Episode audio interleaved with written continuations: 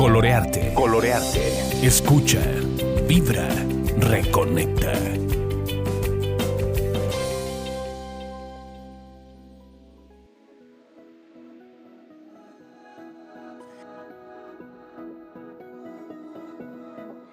Hola, ¿cómo están? Sean todos bienvenidos a Colorearte, a este taller de Déjate guiar, Jesús, un maestro de vida. Y bueno, hoy vamos a hablar del servicio a través de los dones, un poco más del servicio que de los dones.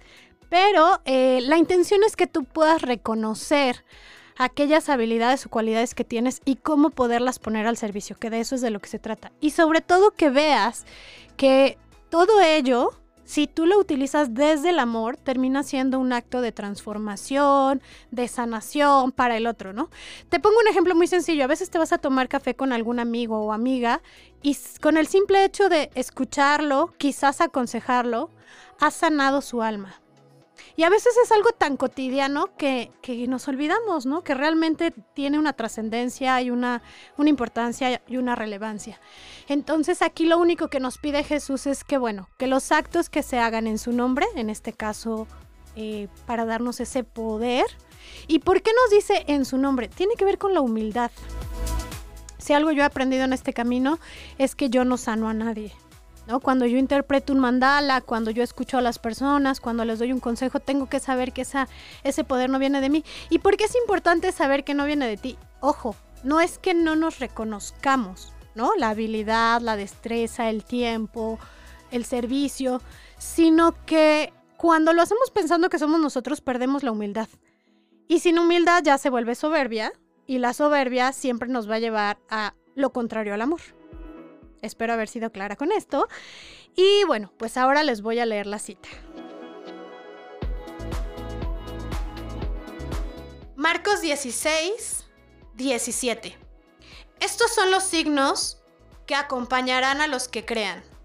En mi nombre expulsarán demonios, hablarán en lenguas nuevas, agarrarán a serpientes en sus manos, y aunque beban veneno no les hará daño impondrán las manos sobre los enfermos y se pondrán bien.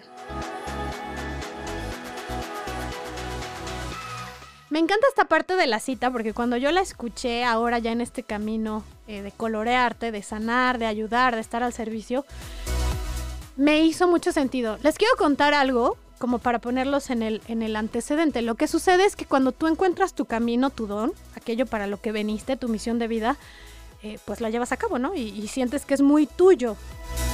Pero cuando entiendes que eres parte de este proceso, ¿no? De, de, sanación de Dios o del universo, o como tú le quieras decir, y que solamente eres un medio, un vehículo. Y escuché esta cita, dije, claro, ahora lo entiendo todo, porque hay mucha gente que sana con las manos, porque sanamos cuando escuchamos a las personas y platicamos.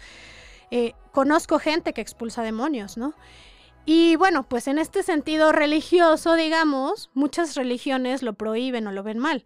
Entonces, cuando yo lo leí, dije, no tiene nada de malo. Lo que tiene eh, relevancia o lo que lo hace que sea bueno o malo, según como cada quien lo interprete, tiene más que ver con la intención y desde dónde lo estoy haciendo, si desde la humildad o la soberbia.